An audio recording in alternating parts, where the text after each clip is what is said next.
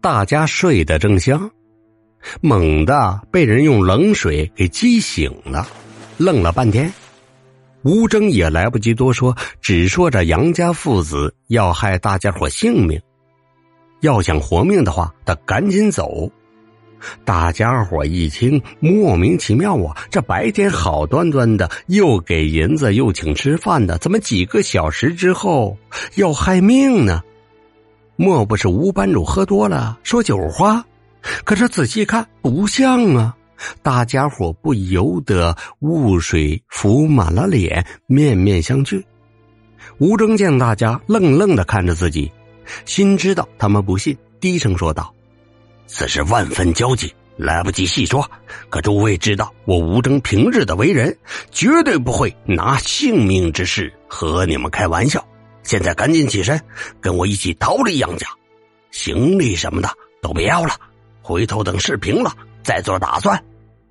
小七也在一旁说道：“诸位兄弟，吴班主所言句句属实，杨家身负惊天命案，我们必须当即离开，否则都会性命不保。”众人听小七都这么说了，可见事态严重了呀。小五呢？平素一贯精明，眼见吴征一脸焦灼之色，暗想：吴班主平日对兄弟们极好，又从未骗过大伙儿。此刻如此焦急，定然是已经到了火烧眉毛的紧急时刻。再说事关所有人的安危，无论如何，我要帮他一帮啊！想到此处，转头对大家说道：“各位兄弟，吴班主平素做事光明磊落，与大家情同手足。此时他既然如此说，必然是有他的道理。我看，不如先跟他走，到了外面自然会知道缘由。到时就算有什么闪失，不过是误了大家的教罢了。”大家听小五说的在理儿啊，不由得纷纷点头。吴征见状，心中大喜，急忙带着大家悄悄出了门。出门便见一点灵火星星闪闪飘在前方，大伙一见了之后，心中大惊。只有吴征和小七知道这是皇室的魂魄。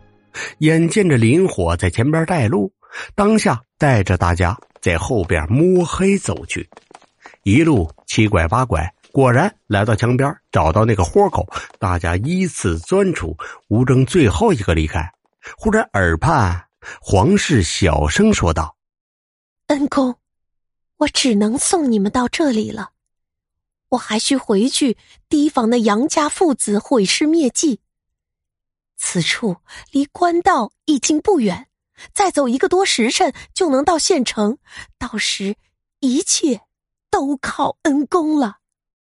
吴征回身对着林火躬身道：“多谢救命之恩，我定当不负所托。”只见林火上下盘飞，舞动数下，这才消失不见。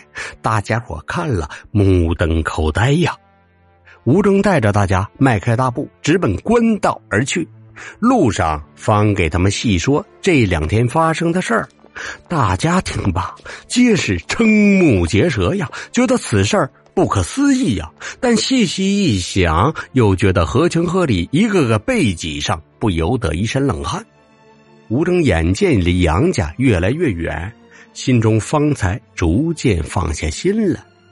这时，忽然身后杨家方向火光冲天，想来杨家父子放火烧房。大家至此方知吴征所言不虚。到天亮时，戏班子在吴征的带领下已经赶到了县衙。吴征上堂击鼓鸣冤，县令听得有人报案，急忙升堂。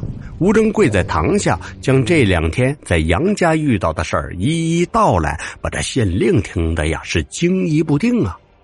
皇室之案拖了半年之久，皆因找不到尸首而不得不搁置。此时听吴征说皇室显灵，并言之凿凿，杨浩玉害人害命，而且藏尸之处都说了出来。虽说将此事说的有鼻子有眼儿，可单凭这个神鬼之说，也着实让人难以信服啊。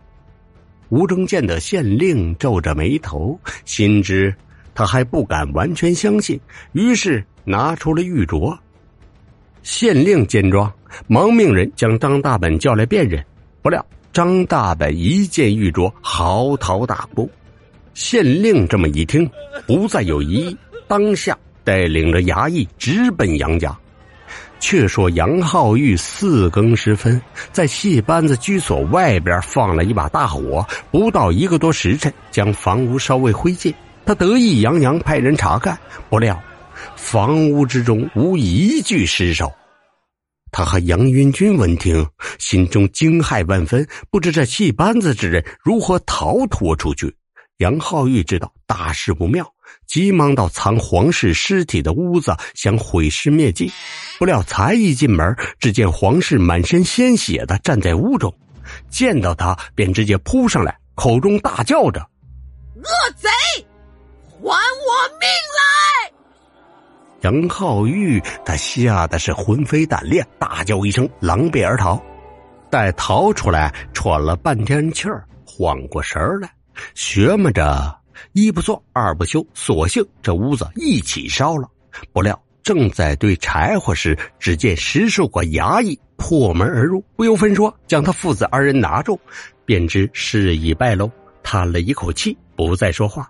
唯独杨老头子低头不语，喃喃道：“应啊，报应啊！”